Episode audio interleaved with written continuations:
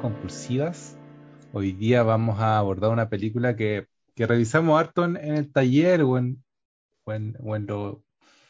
los talleres que hacemos, porque es muy, es muy atractiva para hablar sobre cómo se construye una película desde lo material, no desde la historia. Eh, estamos hablando del séptimo continente de Michael Haneke, película del 89. Tiene su año, como que de repente cuando volvemos a este tipo de película, como que se me hace, bueno, para ti también te debe pasar, como chuta, qué antigua. O sea, lo, nosotros, nuestros estudiantes, como que sus papás eran chicos cuando, cuando estaba esta película. Claro, el 89, claro. Pero, pero pasa, es curioso porque eh, uno dice esta película muy antigua eh, y piensa que es mala. No, para nada. Y en realidad, eh, lo, el otro día leí una señora que leía un poema que decía, el, el, el mar es viejo, ¿ah? la tierra es vieja. ¿ah? No, es que Entonces, viejo no, no, es una categoría de malo, yo creo que eso, eso es una concepción muy capitalista que tenemos. Que lo- Claro, que, como que lo viejo, lo viejo es obsoleto. Y no, no, no, Oye, háblame, no en la miden así. novela nomás. po. Oye, que sería bueno que pudiéramos hacer esto con imagen eh, y verte que tú te estás tomando una cerveza en este momento. relajadísimo. No, de- después de un Eso- día, te- un día de, de una semana que estaba así, pero no pueden, no pudiendo parar ni un minuto. De hecho, estamos grabando este podcast como atrasado. Lo tenemos que grabar Sí, y su- subir al tiro. Eh, me relajo hablando de cine. Sí, pues, es bueno. No, estaba pensando en, en, en la, en la literatura.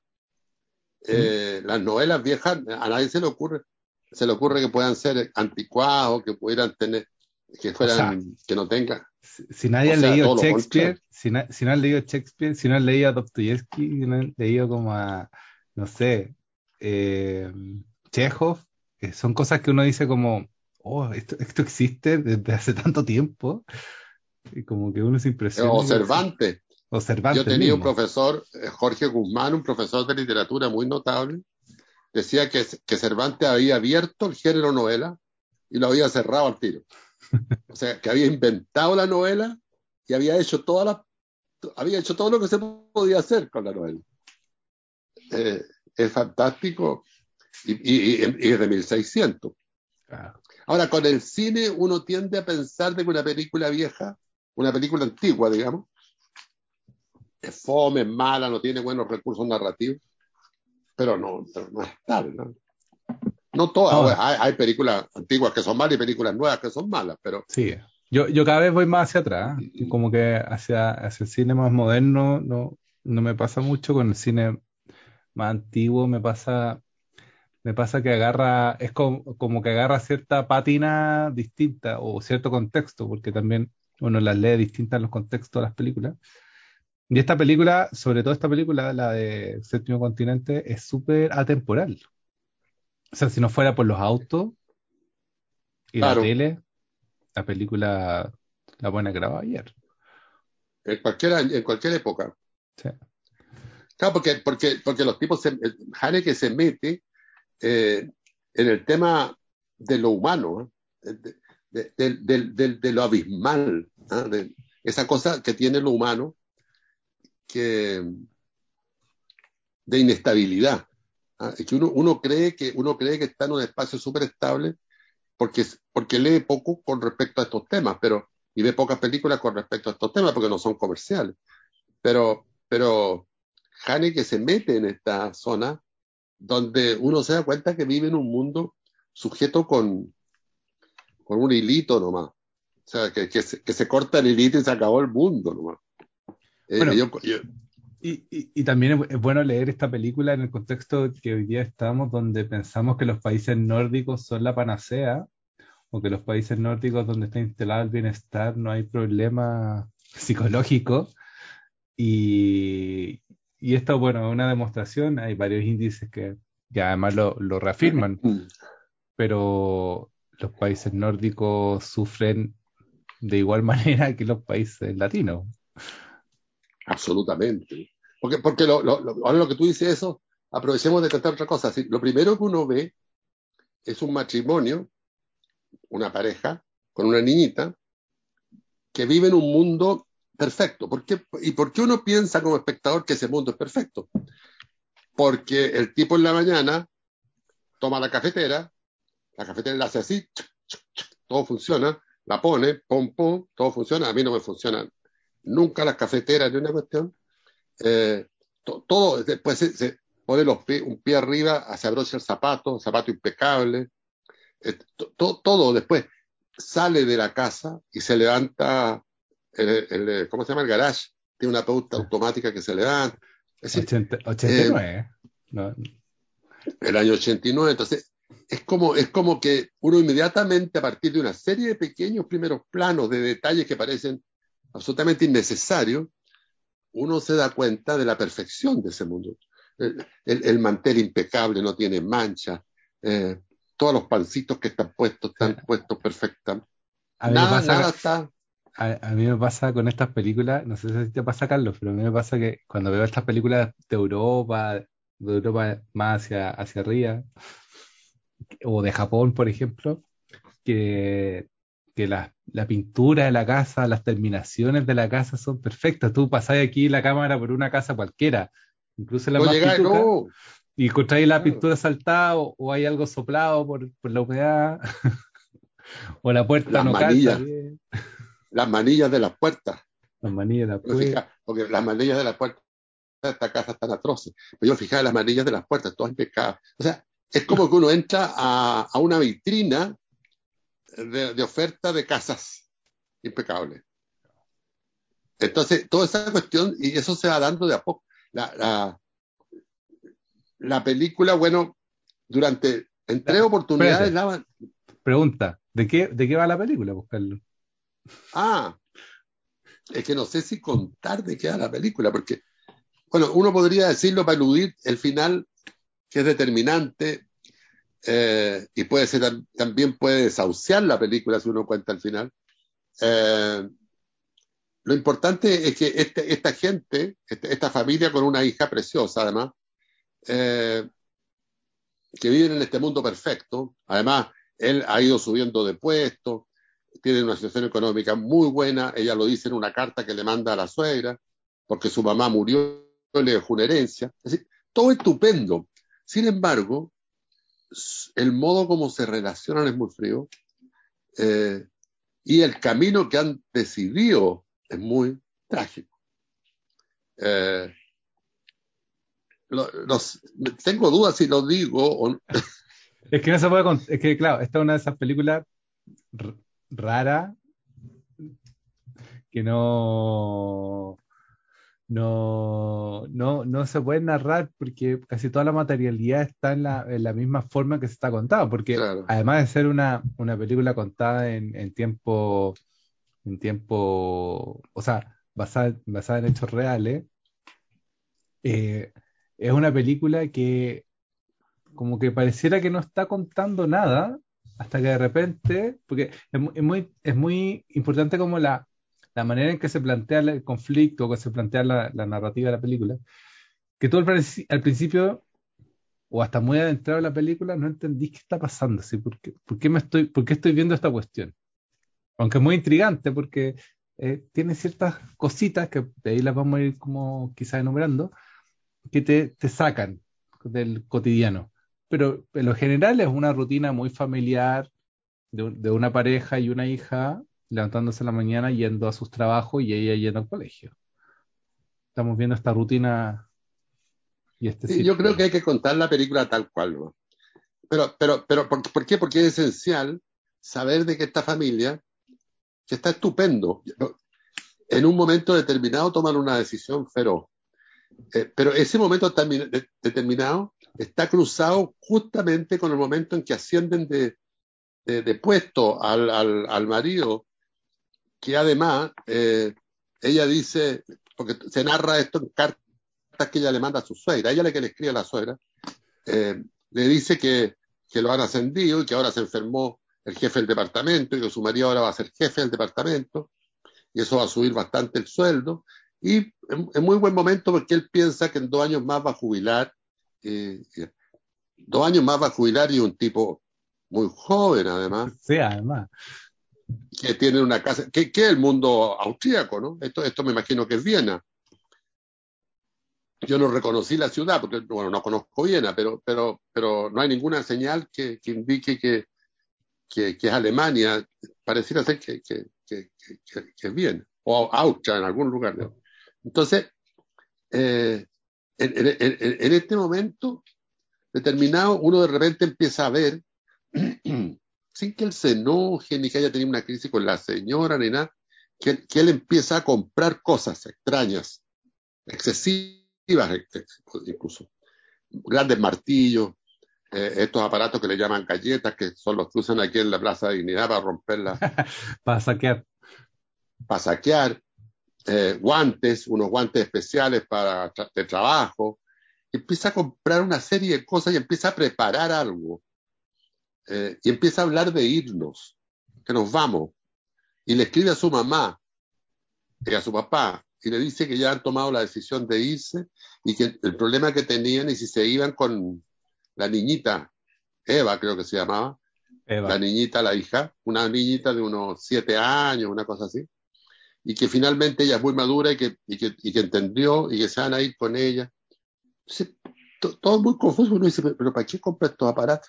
¿Qué, está pasando? Lavan el auto tres veces eh, en una máquina, muy, esas máquinas bonitas donde tiran agua y están adentro del auto. Aprovechan lo interesante de esa cuestión. Eh, bueno, y, finalmente, bueno, eh, de repente, el mazo ese que compró este señor, él lo toma y le manda el mazazo a un mueble y empieza a destruir el mueble. Y después empieza a romper todos los discos. Y, después, y así va rompiendo todo eso eh, que uno podría desear, que tiene una casa moderna, estupenda, sin rayones en las murallas, limpiecita. Eh, y, empieza a destruirlo todo. Pero bueno, todo, todo. o sea, y, estamos, estamos siendo livianos, porque la cosa es que toda la última mitad de la película que debe ser como media hora, es de personas rompiendo cosas. Ya anoté, creo que, creo que, creo que es más tiempo. ¿no? Lo anoté, pero no sé dónde lo sé. Eh, pero, pero deben ser fácil 30 eh, minutos. Sí, sí, sí, sí. eso, eso, es, lo, eso es lo, lo potente de la película, porque es casi como ir a terapia, porque igual es una película pesada, pero después de, de, de, ver toda esta destrucción, como que uno sale como, o sea, o salí muy afectado, pero hoy día yo salí como medio como, liberé energías ahí, como que eché, eché, eché mala onda y en el rompí con el protagonista las cosas. Saca todos los cuadros preciosos que tiene y los va rompiendo. Entonces uno dice, puta, no, regálamelo a mí, porque te...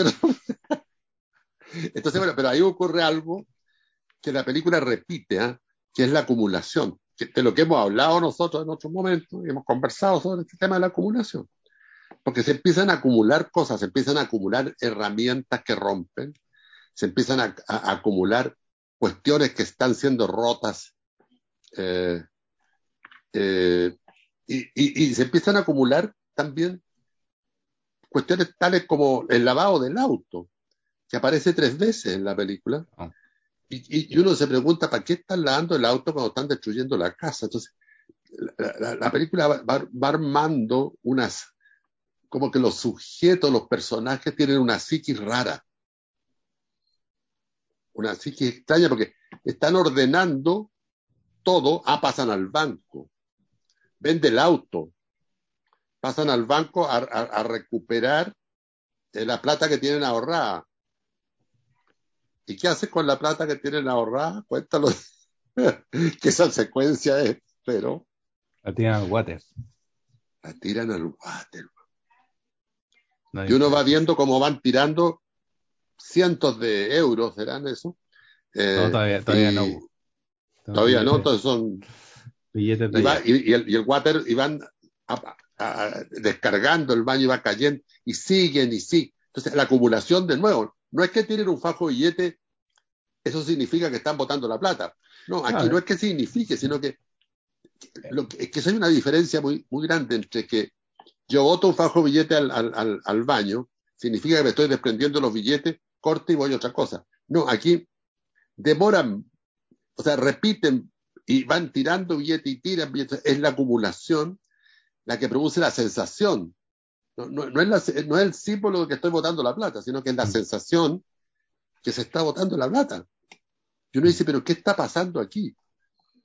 Bueno, igual se me cruza todo, se me cruza esta cuestión con esta idea del cine chamánico que, estaban hablando ustedes en la clase pasada de, Raúl Ruiz, que, que, es como esta invocación a, la imagen, como que la imagen eh, invoca cosas, porque el, el, resolver esta escena en una película tradicional gringa es dos minutos con una musiquita y listo. Se entendió, se entendió que rompieron todo y se, y se, y se van.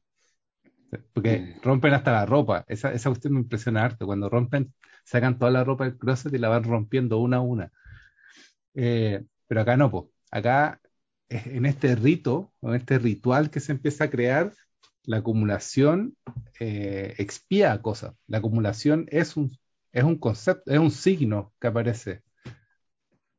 Y eso es potente. Claro, y, además cuando tú decís, están rompiendo la ropa, él, él se pone unos guantes para romper la ropa, tiene una tijera que compró recién en el almacén, en la ferretería, y va cortando con la tijera y después, o sea, todo lo haciendo y él lo dice en algún momento. Es mejor hacer esto sistemáticamente. Y todo, todo lo hace con el instrumento adecuado, cuando rompe los discos, los va de a uno. Pero, pero al mismo tiempo otra cosa que me sorprende que no es que vote, no es, no es que, sino que inutiliza cosas, inutiliza los... Es muy, extraño, pero, pero hay otra acumulación más grande, que es la, es la destrucción, ¿no? que va rompiendo todo, todo, todo, todo, todo, hasta que llega un momento en que rompe un acuario precioso que, que tienen y que a la niñita le gusta mucho. Esa es una secuencia atroz. Los animalistas lo deben haber demandado ya porque los peces quedan revoloteados. Igual, igual, nos, fuimos, nos fuimos al final de una, no, no contamos toda la parte de la película. No, pues si no hemos llegado al final. Pues. Pero llegamos, llegamos hasta los peces, hasta los peces, ya. Pero antes de los, peces, Antes de los peces, o sea, toda la película, de hecho los peces son importantes porque en un momento se van a, como a la montaña y dejan los peces a cuidado de alguien. Entonces los peces van apareciendo hartas veces en la película. Los queremos a los peces, en, en cierto sentido. Claro. Pero, pero la película, en un inicio, creo que me llama mucho la atención y ahí quizás tú puedes darte más cuenta porque trabajaste con esas cámaras. Está hecha todo con un, lente, ¿o no? Un solo lente. No, no sé, no me fijé, fíjate, pero es 16 milímetros parece la filmación, es cine. Sí, es cine, cine, claro. Pero me, me da la sensación, Me da la sensación que es un solo lente porque no hay como grandes angulares ni, ni súper plano hasta el objetivo. De hecho, hay, hay escenas como la del desayuno o cuando van al supermercado, que todos los planos tienen... Es una película muy de planos. Y eso me llama la mm. atención porque es como que cada escena se desarrolla en un plano y después vamos a otra escena que es otro plano y después vamos a otra escena y es otro plano. No hay, un no hay como una descomposición en planos de la escena, entonces cada plano es muy trabajado, como tú decís, en, la, máquina de, agua donde limpian el auto. Es muy bonita porque son tres o cuatro planos, eh, pero con una composición y un trabajo de, que, la historia se cuente en ese plano muy, muy, como, como como muy nórdica, porque eh, son muy cuadrados los planos, como con muchas líneas verticales, con muchas líneas horizontales, como con una, con, una utilización de la perspectiva, como que hay, hay un trabajo de composición en cada plano, y por eso me da la sensación de que ocuparon quizás un solo lente, porque está como rictus, de hecho es una de las cosas que tengo anotada, la película es muy seca, como es muy... Eh, es muy pragmática, pero eso la hace bella porque se trata un poco de esta rigidez de la sociedad. Nos, está diciendo o nos está traspasando esta sensación de rigidez sin decirlo. Sin decirlo. y, la, y la traspasa permanentemente, ¿eh? porque mucho antes de que compre estos instrumentos extraños y, y no normales, digamos, por, por, la cantidad, él va a comprar otras cosas también al supermercado y la compra en el supermercado también demora. La, la mujer que atiende está, marca eh, estas cajitas numéricas y demora harto con, con esto. O sea, hay, hay un... Eh, cuando ella benzina, porque son la, la, echar benzina, pagar en la caja del supermercado, a menos que esté dentro. Espérate, cuida, cuidado con tu cuaderno que lo pusiste encima del computador y como que ah, se tapan los micrófonos. Eh, ahí. Eh, el, eh, el, pagar en el supermercado o, o el comprar, el, el, echar benzina, en fin, son cuestiones que o las sacas de la película, porque no, porque no, porque no están incorporadas, y todo, pero aquí, o, o, o, las haces cortitas. Pero aquí se, se como que hay, hay, un placer de mostrar los detalles de la compra, sí. del modo como la señora que atiende piquea los números, eh, cómo se echa encina.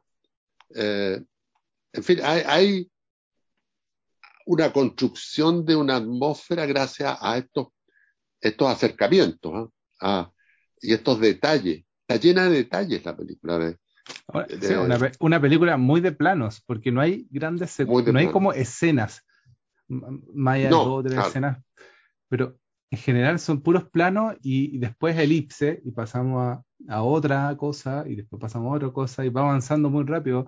Extrañamente eh, no es tan fome como uno podría pensarla, como no es una película aburrida, no es, no es, no sé, no son estos planos eternos de Tarkovsky, pero, pero se construye como una sensación de rigidez en, en, en esta rigidez de planos, todos en trípode, y montaje. Y como, como, como decíamos antes de entrar, entre medio hay unos espacios negros, muy enigmáticos. Uy, son muy largos los negros. Son más largos que todos los negros de las películas que uno conoce. Y son muchos además. Sí. Casi todos los planos están separados por un negro. Pero, pero, pero quería volver a lo que tú decías de los planos. Los planos son, son todos limpios. Son, exactamente lo que se necesita y todos son muy funcionales. Me, me, llamó la atención, ponte tú, la ducha que se, que se da al protagonista. Sí. Eh, la ducha siempre es un lugar que puede ser placentero, uno se pone debajo de la ducha, en fin. En cambio, este se va a duchar para limpiarse y, y se ve que se, que se pasa las manos. O sea, él, él, es un tipo que usa la ducha para limpiarse, que va al supermercado para comprar lo que necesita no, no va a pasarlo bien mirando cosas raras que a lo mejor puede comprar, no. Entonces, está, está construyendo un tipo de personaje de esa sociedad también, ¿no? Sí, bueno. eh, que, que, que, son un poco, un poco eh, muy eficientes, altamente eficientes y, y, y, en cierto sentido frígidos también. O sea, está, están el, el bienestar que han perdido el placer, ¿no? Eh, incluso lo vemos en la escena de sexo que hay, que también, igual que en la ducha, ¿no? Eh, es, una, es una cuestión muy funcional. Me toca hacer sexo, hago sexo, eh, y ya, sería todo. Sí.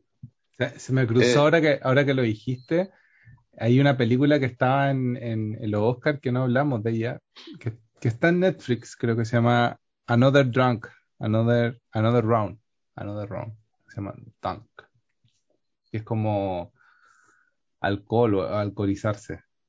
Y también es austríaca, po. Y ganó mejor película extranjera en ficción.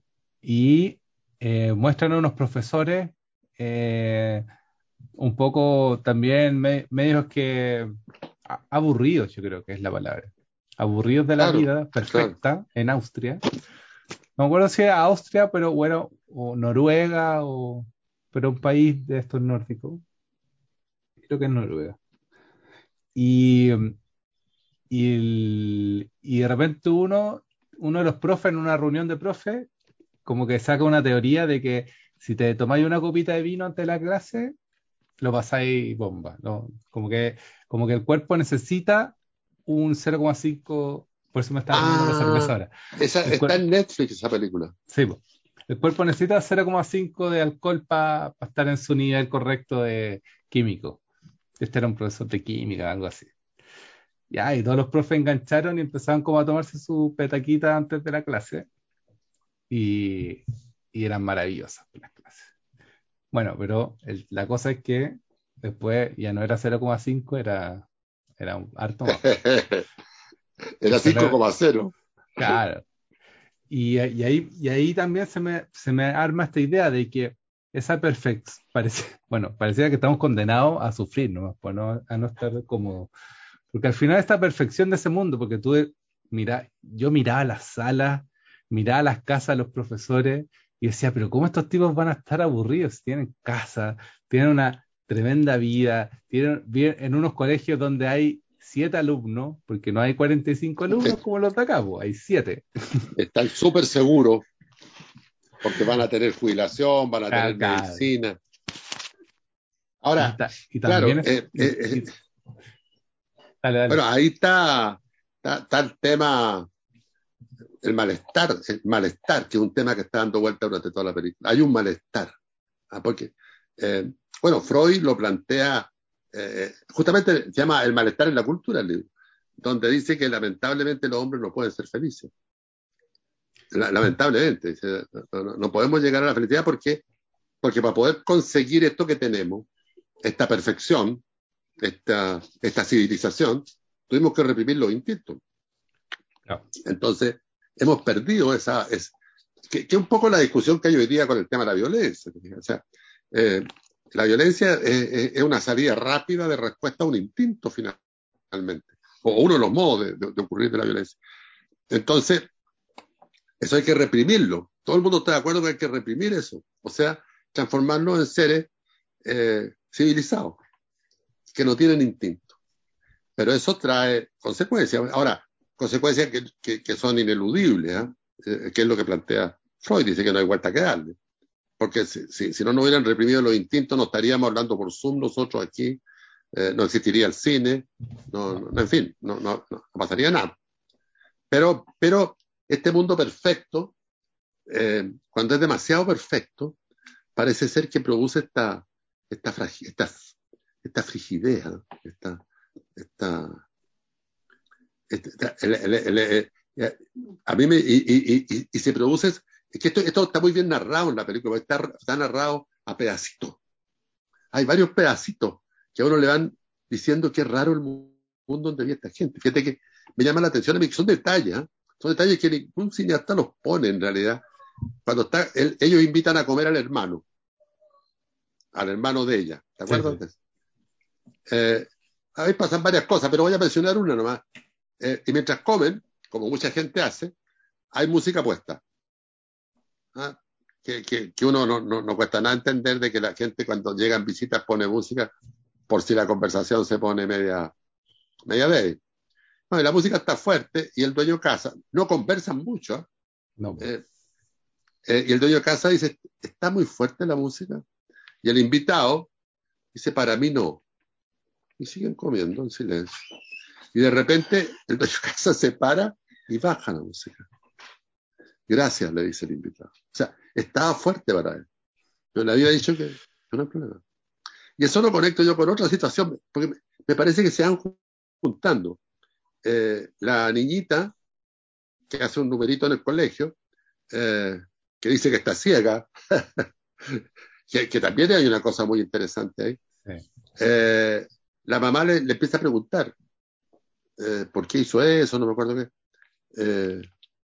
Eh, y, y la niña no le quiere decir. Entonces le dice, pero dime la verdad, si yo no te voy a hacer nada, no te voy a castigar. La niñita le dice, porque me siento sola, le dice, y ella va y le manda un cachuchazo. O sea, hay ahí un tipo de relación, yo creo, que es la que va construyendo esta decisión de irse que tienen ellos, ¿no? De romper todo. Eh, todavía no decimos al final. Entonces, Bueno, hay un tipo de relación, hay un tipo de relación que, que va construyendo este mundo que a primera vista a uno le parece tan maravilloso, eh, pero que para quien vive ahí, aparentemente, no sé si para todos, porque deben haber austríacos muy felices de, de su estado de bienestar. Pero hay algo que pasa, algo que pasa. Que pasa, o sea, que pasa en todas partes, yo diría. Pasa de distintas No, maneras. ¿no? Claro, pa- pa- pasa en todas partes. Y, esta cosa que uno, que, que la, la he aprendido cuando, de adulto, pero deberían enseñártela de chico, que es que lo, las depresiones o la tristeza no son, no son comparables. O sea, no, no hay, no hay un- una depresión o una tristeza mayor o menor en relación a así, qué pena, qué pena que tú vivís en Latinoamérica y que, o que, que, que por qué no, por qué sufrís si vivís en Austria. Como que mm, no, no se pueden equiparar las cosas, no se, no se pueden poner en un, en un, en, en- no, como que no hay una diferencia real entre esas cosas. Tristeza es tristeza y la depresión es depresión y punto, no es, no es con apellido. Claro. Y, y, y desencadena. Es que, es que yo creo que detrás de todo esto está lo humano. Está, está- está este abismo que es lo humano. Y que, uno, no, no- no- uno no sabe cómo, cómo No, se logra un estado.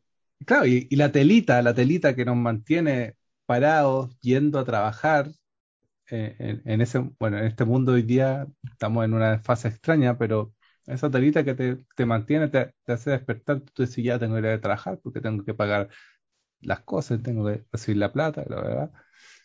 Eh, es una telita muy delgada. Es una membrana que tú la hacías así y se cae, po. O sea, vais un fin de semana a tomar con tu amigo y te borráis y, y se cayó, po.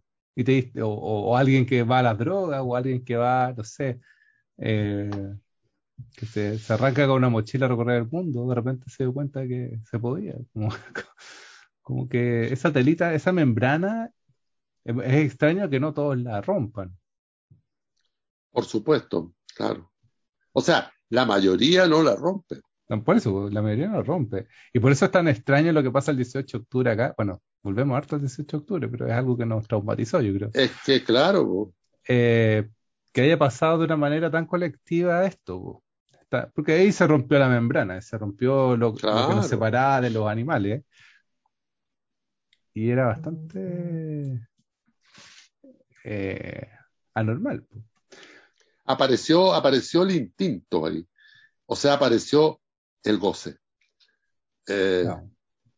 y yo creo que acá el goce aparece de otra manera, aparece de una manera extraña. De, de- de estos, de, estos, de estas personalidades frías, ¿no? Que van. Ahora, lo otro que es sorprendente, en estos personajes también, en este mundo que se, que se cuenta tan bien en base a detalles, porque hay que conectar cuando se abrocha los zapatos, cuando echa el cine, cuando lava el auto, con todo este final, ¿no? Que son, eh, con esta eficiencia, porque ellos están a punto de tomar una decisión feroz y preparan un desayuno estupendo, todo también impecable. O sea, ha- hay una, hay una eficiencia detrás de todo esto. Él todas las cosas las tiene en cajitas bien marcadas. Entonces, y ahí eso me hace recordar algo que no era con relación a los austríacos, pero con relación al mundo, al mundo germano, que decían que si hay algo que, te- que me aterroriza de los alemanes, decía un pensador, por supuesto, antinazi, su eficiencia. Porque el tipo eficiente puede entrar a, a- cualquier lado como cualquiera de nosotros, pero uno entra a tirones. Estos no, estos la hacen impecable. Bueno, no, bueno, hay un, no me acuerdo cuál es el documental, si eh, ah, que hablaban sobre el, el, el, el ingeniero nazi que, que implementa los campos, que, que da la idea de los campos de concentración, que fue como, tenemos este problema. O sea, no es que da la idea de los campos de concentración, da la idea de lo que pasa en los campos de concentración. Tenemos este problema, ¿cómo lo solucionamos? Y de repente tira, tira línea y dice, mira, mantener a estos tipos eh, no nos sale a cuenta, eh, quemémoslo. O cámara de gas, lo más eficiente. Y el tipo hace su pega, pues está No, y- más- y- y nadie-. Y nadie tiene duda, lo echan a andar, ¿no? Claro.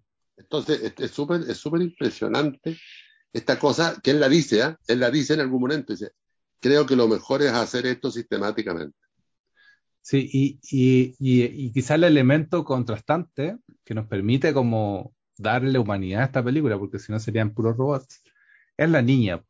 La niña que permanentemente está sintiéndose mal. Y tú al principio no, no sabéis si es verdad o mentira, y después vais cachando que ella sabe todo, o entiende todo. Claro. De alguna forma entiende todo. Y es muy bonito cómo la película te lo va desarrollando, porque en cierta manera esta niña eh, está ahí nomás, no, no es que actúe, no es que esté actuando.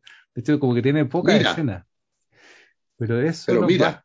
pero eso nos basta, claro, y eso nos basta para ir como tirando la hebra y entendiendo.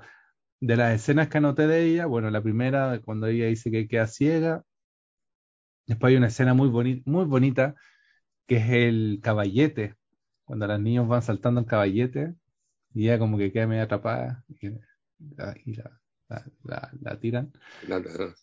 Y hay otra eh, que ella le, le pica la guatita. Están en la Ah, clase sí. y ella le Sí. pica la guatita, la, la profe va a ver, le dice, ah, pues no tenés nada, ya quédate ahí. Y se sigue rascando la guatita. Eh, Pero es- son detalles Sí, simples. Es que todo, todo, todos son detalles simples. Eso es lo extraordinario. Que él hace una, una acumulación, vamos a decir de nuevo la palabra, de detalles simples, pero que van marcando un mundo. Entonces, en vez de, en vez de pontificar y dar una clase sobre el mundo de esta ciudad, él anota a pequeñas cosas que ocurren, pequeños acontecimientos, que juntos dan una sensación del mundo. Sí. Porque, porque el, el- el- el- tema de la niñita se, se- se soluciona como en tres planos. ¿eh? Porque cuando, o, o un poquito más tal vez, porque cuando la, la profesora, le- le- la, la niñita, le- la, la- la ve rara, entonces se acerca, ¿qué te pasa? Y la niñita al lado le dice, está ciega, quedó ciega. Y la profesora medio que se asusta. ¿Y cómo quedaste ciega? Sí que es ciega. ¿No ves nada? No, dice, no ve nada. Entonces, pero la profesora le hace un truco, le mueve la mano. Entonces, ¿ves nada? No, no veo su mano. Entonces ahí la pilla que está, que está mintiendo, que está inventando que está ciega. Y, y listo, corte. Pedazo de negro. Después corte y un buen trozo de negro. Y uno dice, qué rara esa cuestión de que sí. Pero bueno. Y, y de repente eh, se ve, no me acuerdo a, a partir de qué, unos recortes que tiene la niñita. Y uno de los recortes es un recorte diario donde dice que, que una niñita de la edad de ella eh, quedó ciega, pero igual no se siente sola. Mm, sí. Eh, entonces, uno saca la cuenta al tiro de lo que pasó. Y después la mamá ve esto también. Y ahí es donde le empieza a preguntar y le dice que le diga la verdad. Y, y- y después que le dice la verdad, le manda un cachuchazo. Entonces, evidentemente la niñita se siente sola, ¿te? Entonces uno dice, bueno, aquí todos se sienten solos en realidad. Pero la niñita es la que se siente más sola, porque, porque con los papás eh, eh, es, es como con un marciano la relación. Sí. Y, y con quien tiene relación efectiva es con los peces, pero una relación mínima porque lo que hace ella es darles comida a los peces. ¿no? Claro, y los peces no son muy afectivos que digamos. No, pues, los peces es curioso también, porque menos afectivo que un pescado, porque un perro te mueve la cola, por lo menos, pero un pescado es nada. Y hay, y hay, y hay una escena también que me llamó la atención por, es- por son, son los momentos que nos ayudan a contrastar a los personajes, porque si solamente tenemos estos pesados, no, no hay contraste y no, no pasa nada. Pero como hay contraste, nos permiten como calibrar el ojo. En la escena donde echan a este personaje, a este pelado de la oficina donde trabaja el marido, eh, el, el pelado vuelve, está lloviendo y está mojado, vuelve, un poco patético, a buscar sus cosas y el tipo le dice, no, ya, ya la- las despachamos. Ah, ya. Y el tipo dice, ah, voy a, sacar esto. Y va al diario mural y saca la foto de su perrito. Que se lleva. Y, y se quedan ahí la foto del perrito. O sea, como que lo, lo, lo humano lo muestran a través de estas pequeñas cositas que, que hay entre medio de la película Exacto. frente a esta frialdad estricta de los personajes principales. y, es una frialdad inexplicable porque hay gente que está muy bien, que, eh, pero que, y, que tiene, tiene una emocionalidad fuerte. El hermano, cuando se acuerda de la muerte de su mamá, se pone a llorar delante de todo el mundo. Claro. También hay, otra, otra, escena contraste. Eh, o sea, eh, tampoco hay gente que jamás haya llorado o que no sientan pena por nada. La madre lagrimea varias veces también. entonces, son, es, que, es que es muy fascinante eso porque es como decirte, oye, hay, hay, gente distinta a ti, hay gente distinta a ti, eh, no, sabemos por qué, pero, pero parece ser que hay mundos que son distintos a los tuyos también. Pero no son ni, ni mejores ni peores, son distintos, ¿no? Y tratemos de observarlo. Y, y, y que te dice, yo, yo lo voy a observar, y lo voy a observar de esta manera también sin dar la última palabra, porque él tampoco pontifica sobre, sobre el caso, ¿no? Muestra, muestra pequeños hechos, ¿no? Claro, su tesis acá es solamente descriptiva, y eso es lo bonito porque es como una investigación muy teórica, donde no hay conclusiones, pues no hay una, no, hay, una hipótesis de, sobre lo que está pasando, simplemente una descripción. Y es lo, y es lo, y es, y es la frialdad también con la que Haneke trabaja sus películas. Claro, él también es muy frío. O sea, él expone hecho. Como, como dice, eh, curiosamente, ¿eh? Nicanor Parra. Eh, ahí tiene un poema, 1930 se llama, o 38 creo que, eh, y va, va, va, contando todo lo que pasa, la caída del Cepelín, esto, lo otro, el incendio, no sé otro.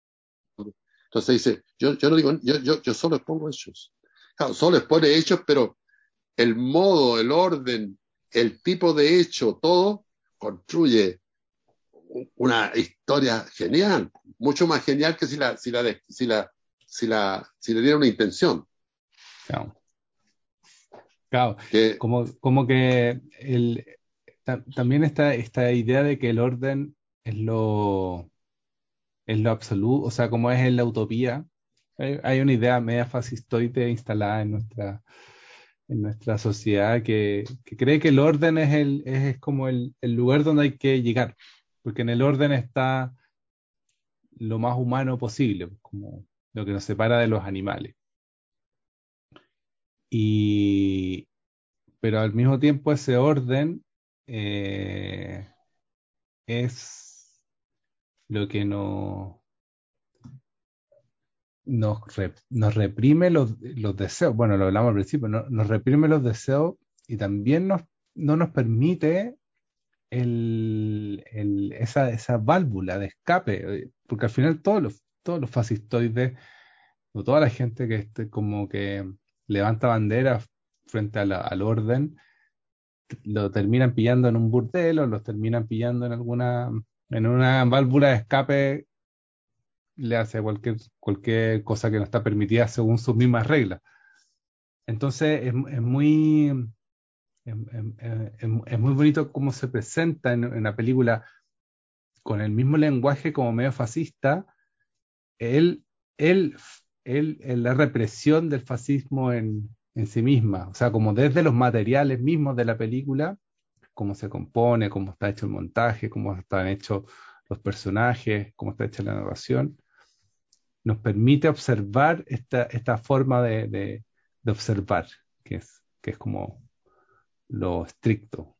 No, no, estoy diciendo que Austria sea fascista, no sé qué, qué gobierno tendrá en esa época, pero hay una tendencia al orden en esos países que, que, es más, que, más que la latina, probablemente. O sea, un orden que significa pegarte en las manos. Es decir, eh, evidentemente que si tú tenías un curso de cabros chicos, eh, los cabros chicos van a estar bromeando y tuteando, en fin. El profesor que logra el orden es el que los castiga. Ahora, la magnitud del castigo es una cosa que, que, está dentro del margen de la conversación. El castigo puede ser que no van a salir a jugar, en fin. O, o, la, el, el, el, palmetazo en las manos. Yo me eduqué en un colegio, voy a decirlo, los hermanos Maritas de Curicó, donde nos pegaban con varillas en las manos. Entonces el orden era perfecto. Uno, uno no, no se movía de su asiento. Eh, ¿Qué ganó? Eh, ese arillazo en las manos que los odie para siempre. ¿no? Claro. No solo yo, sino que, sino que el cuerpo, porque el cuerpo no olvida. Yo, yo puedo entenderlo. Yo puedo, puedo decir, bueno, era otro, a- otra época, en fin. Pero el cuerpo no. pues. El cuerpo no olvida. Eso, es una cuestión súper jodida. Y, y yo me acuerdo cuando me iba para la casa y me miraba las manos, porque eh, cuando te pegaban por el lado de la palma, no se notaba, pero cuando te pegaban por el otro lado, que había que poner los dos lados, te quedaba marcada la varilla. Claro. Yo me ponía a llorar en la calle. De, de- no sé rabia, por qué, porque ya no, ya no me dolía. Ya no me dolía. Entonces, ese es el orden. El orden siempre construye, se construye en base a una represión. Eh, y lo que más se reprime es el instinto, el instinto que lleva a- al goce. Entonces, al final, yo creo que estas sociedades, bueno, no todas, ¿ah? yo creo que, porque esto, esto, se- esto no significa que uno no pueda instalar un orden. O sea, hay que inventar un modo de instalar un orden que no reprima el goce y, la- eh, y que permita que la gente pueda moverse para, o como decíamos en un momento, que mire para el lado, que, que se pueda mirar para el lado.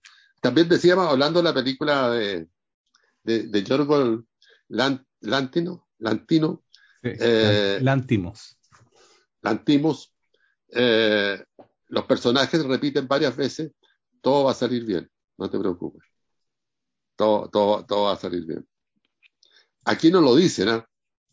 pero yo creo que igual está en su inconsciente la idea de que ese plan demencial que tienen va a salir bien. Porque tienen todo perfectamente armado. O sea, ha- hay la idea de que si yo planifico bien, todo va a resultar. Y la verdad que no es estrictamente así. No es estrictamente así. Hay un montón de variables que uno no controla. Entonces, el- el- a- a- a- la idea del descontrol es algo que no, estos en estos mundos no, no, no, no, no se calla. Yo estando en Alemania, esto es una anécdota bien tonta, tenía que traer unos filtros que compré por teléfono. Eh, estaba en un, en una- en un pueblito chico eh, a- alemán, en un Lander Film Center, que son los centros cinematográficos más grandes de los que hay aquí en realidad. Eh, pero era de una municipalidad. Y el- la persona con la que estaba me pidió los filtros o una cámara. Me dijo, mañana a las nueve y media te lo van a ir a dejar. Venían de otro, otro pueblito chico. Eh, y, y yo dije, oye, pues yo a las nueve y media, un cuarto a las diez me estoy yendo. Bueno, ¿Cuál es el problema? Mejor va a llegar a las nueve y media. Pues sí, si se atrasa. Y me miró como, como diciendo, como, no, como que no entendió. No entendió que yo tuviera la duda de que este personaje iba a llegar a las nueve y media. O sea, hay- es- una cuestión que, que a mí me dejó muy sorprendido porque yo aquí en Chile jamás, si alguien me dice que va a traer algo a las nueve y media y tengo viaje a las diez, eh, Sí. postergo No, el viaje o, sí, no, no me acuerdo que me, con- que me contó que, mm, que tenía que tomar un, un tren, igual en estos países así, y el boleto decía, no sé, las 11.58. Y ya, voy, y llegó, pasó- como que llegó antes, se dio una vuelta, que era las 11.58. Ya, tiene que ser a las 12. pues. Se dio una vuelta, No. llegó a, llegó a las 12 Se va, a su- se va a subir al, al tren y no era, po, porque el tren de las 12 Era no era el de claro. las 12, no es el de las 11.58. po. De las 11.58 a las 11.58. po. pasó a las 11.58. Claro, entonces to- to- toda esta precisión, para volver a nuestra película, eh, está trabajando para que ocurra eso que el protagonista llama irnos. Hemos decidido irnos, dice él en una carta que le manda a sus papás, a su papá y a su mamá. Creo que es la única carta, porque antes la que le escribe a los papás de él es su señora, que es una cosa muy extraña también. Sí. Bueno, a todo esto no, no sé si lo hemos dicho en un principio, pero estaría bueno que lo dijéramos, basada en hechos reales. basada en hechos reales. Eso es muy importante. Es muy importante porque uno puede decir esto es una locura de Haneke. No, está basada en hechos reales. Bueno, ¿y qué significa irnos? o a lo mejor lo dejamos, lo dejamos ahí para que puedan ver la película con mayor gracia. Eh, ¿qué, qué, qué, dices tú? La, la... No, no, no, no, sé, no, no, sé, yo creo que ya todos lo pueden suponer. ¿Qué significa irnos? ¿Qué significa irnos? Si se hubieran ido para pa Rumania o para pa Bélgica, no, no, no, habría sido historia para una película. Y uno, y uno como espectador también puede suponer eso, ¿ah? porque ella cuando va al banco y retiran toda la plata, que después la meten al baño, la botan por, por el water, le preguntan, ¿por qué sacaron la plata? Que se la meten. Es que nos vamos, pero, pero pues, es que somos, queremos emigrar, le dice ella. Nos vamos a Australia. Claro. Pero, pero hacen eso para botar esa plata, no dejarla ahí. O sea, inutilizarla. Que, que otra cosa extraña también, porque. Bueno, pero finalmente, contémoslo, ya, ya estamos al, al, borde. E, este señor, que nunca sabemos el nombre en realidad, o, o yo no me acuerdo, llega con unas cajitas perfectamente preparadas, con un tubito para cada uno de la familia, y ustedes ya se imaginarán que eso es un somnífero, un veneno no doloroso, que va a tomar ella, la niñita y él. Después de haber inhabilitado la casa completa, roto todo, quemado, o sea, botaba la plata adentro de, del baño. Romper la ropa, es que a mí me impresiona romper la ropa. Me imagino cómo sacar una a una de mi ropa y romperla con tijera. Sistemáticamente. ¿eh? Sí. Con el, y, y, con la herramienta adecuada. ¿no? Eh, bueno, y, y, ahí termina la película. Ellos se quedan. La, primera que se duerme es la niñita, porque la niñita medio que se arrepiente un rato. Eh, eh, y, él, le di, él dice la carta que le manda al papá y a la mamá, le dice, ¿te acuerdas el himno que escuchábamos en la iglesia? ¿Te acuerdas que la letra decía, espero con ansia la hora de mi muerte? Y, y te acuerdas que yo decía, yo también, y que tú me miraste muy sorprendido cuando yo dije eso. Mm. Entonces también está esa idea, ¿no? Porque la, ni la niñita piensa que va a tener otra vida. La niñita dice, Señor, ayúdame cuando reza en la noche, Señor, ayúdame a ser buena para estar contigo después en la otra, algo así, ¿no? Para, para ir a la vida eterna. Entonces, él, él también espera con ansia la muerte. Entonces, uno se pregunta por qué. ¿Por qué? ¿Y por qué esa muerte que él, eso, eso que, llama, que él llama irnos, lo hacen con tal precisión y con tal... Lo hacen como si estuvieran preparando un viaje a la playa. Playa que aparece permanentemente, yo no entiendo, eso, eso, eso no sé por qué. ¿Qué? Porque es el séptimo continente. Ah, pero ese, ese. Ah, claro. Entonces, eh, termina, y, y, y, a mí me llamó la atención porque lo que me llamó la atención en el final es que antes de que de que empiece a hacer efecto, que se haya tomado el somnífero este que lleva él en, una, en, en, unos tubitos perfectamente instalados que todo se hace igual, se echan en un vasito con agua, se revuelve, o sea, todo, todo hecho sin, sin mancharse los dedos, nada, nada de... A ella se les sale, porque ella, ella se angustia un poquito, se les eh, se sientan, se tienden en la cama, eh, y, él, y él, la tele está muy presente también. Ese otro elemento interesante. La tele está muy presente, con noticias, con esto, lo otro, y acá, ya, ya, ya, ya, ya a punto de irse, eh, canta una cantante que a mí me, me, gusta mucho que se llama Jennifer Rush. Rush. Jennifer, ¿cómo se llama? Jennifer Rush. Claro. Sí. Que, yo la conocía por las canciones, esa canción que canta ahí, la, conocía por la Laura Branigan, que es una canción que se llama El Poder del Amor. Eh, que, que, él la mira con cierto, o sea, en, en, un gesto muy frío también, ¿no? Pero, pero en la, la, canción ella dice, porque soy tu dama y tú eres mi hombre, eh, siempre estaré a tu lado. Nos dirigimos a un lugar donde nunca he estado, a veces me, me asusto, pero voy a aprender a no asustarme, eh, no voy a aprender del poder del amor, el poder del amor. Ahora, wow. no sé si tiene algo, por, por, alguna razón puso esa canción y puso otra, no, no, no, no, no hay prédica, pero, pero, pero es bonito porque, porque está esa canción eh, creando también el único momento relativamente gozoso ¿no? de, de, de, la película. Claro.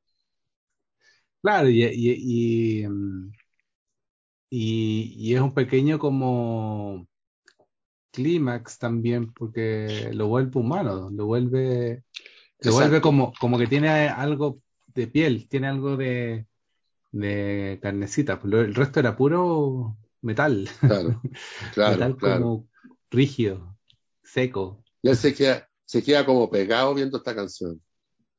Y después, en la pantalla, cuando ya él se toma el, el, somnífero, que me imagino que es un somnífero porque es un veneno que no duele, eh, se ve solo el ruido de la. O sea, se, la pantalla, la pantalla ya no transmite.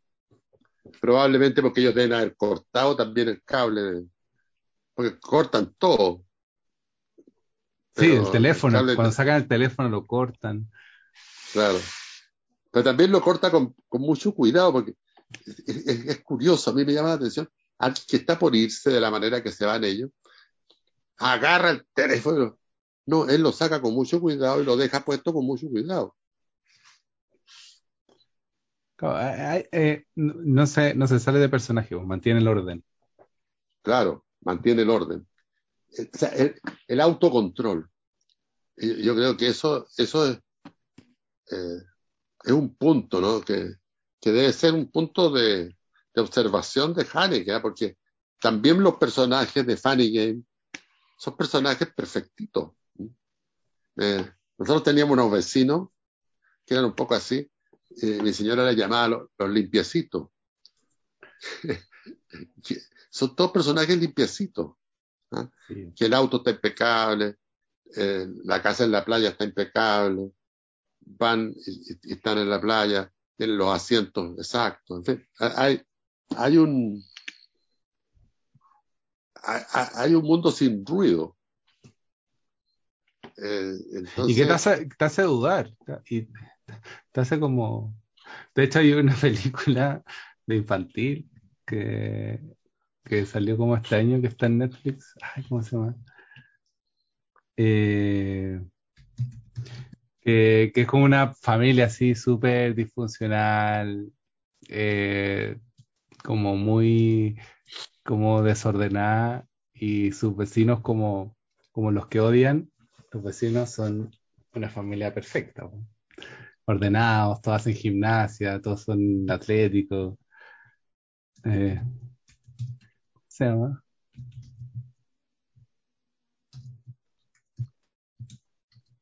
Es, es, interesante porque siempre están, están estos dos mundos ¿eh? coexistiendo. Se llama La familia Mitchell versus las máquinas. ¿Versus las máquinas? Sí, sí, que es como de ciencia ficción. La familia Mitchell versus las máquinas. Eh, es muy divertida la, la, la, película, como para verla en familia, y, y tiene este contraste pues, de que la familia del personaje principal, de la personaje principal, es un desastre, pero es como toda la familia al final. Y la al lado es perfecta pero perfecta, todos bien vestidos, todo, nadie se mancha con nada, todos hacen ejercicio. eso, eso es muy fácil. Tiene esas sensaciones uno siempre. Sí, pues. Que, que, que ganan. Pero fíjate que si uno sigue las películas de Haneke, Amor también es una familia, eh, viejitos ya, pero también es un espacio perfecto son casas que, que no, tienen claro, todo Hane, Haneke siempre tiene esa distancia, esa distancia para contar las cosas muy, muy extraña y muy y, y, también con algo de precisión, con algo como de, de como, como ser como súper estructurado, plano fijo.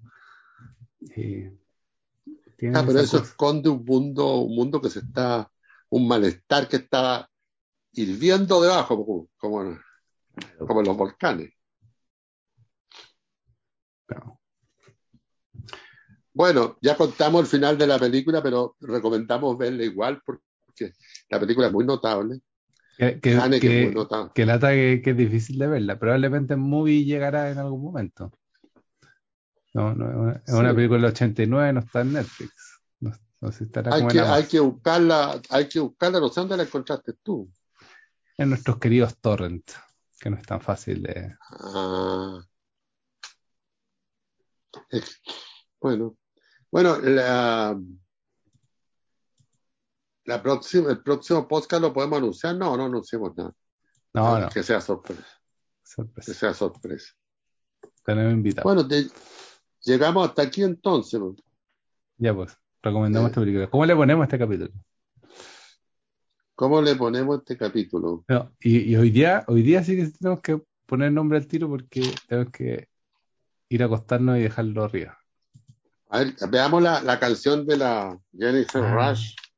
¿Cómo se llama la canción? A lo mejor de ahí sale algo.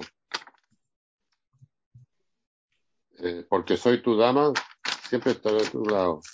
Nos dirigimos a un lugar donde nunca he estado. No es muy buena. A veces me Pero eso es asusta, bonito, pero pues nos, nos dirigimos a un lugar en el que nunca hemos estado. nos, nos dirigimos a un lugar donde nunca he estado. Lo que pasa es que la frase se completa cuando dice que, que va, eh, va, va, a aprend- va, a aprender- va- está dispuesta a aprender del poder del amor. Pero eso no tiene mucho que ver en realidad. Pero esa es buena, nos dirigimos a un lugar en el que nunca he estado. Bueno, esa. A ver si todo el rato, todo el rato están diciendo nos vamos, nos, estamos, nos vamos a ir. La otra, que es muy, muy, muy, muy obvia, espero con la que lo dice el, del, el cita, en la cita, espero con ansia la hora de mi muerte. Es- eso sería como muy, muy obvio. Sí, es muy terrible. Eh, déjame ver si hay otra frase que haya anotado.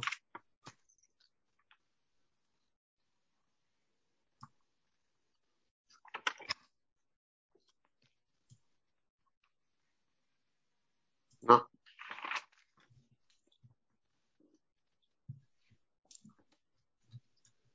Ya, nos quedamos con eso. Nos nos quedamos dirigimos con eso. a un lugar en el que nunca he estado.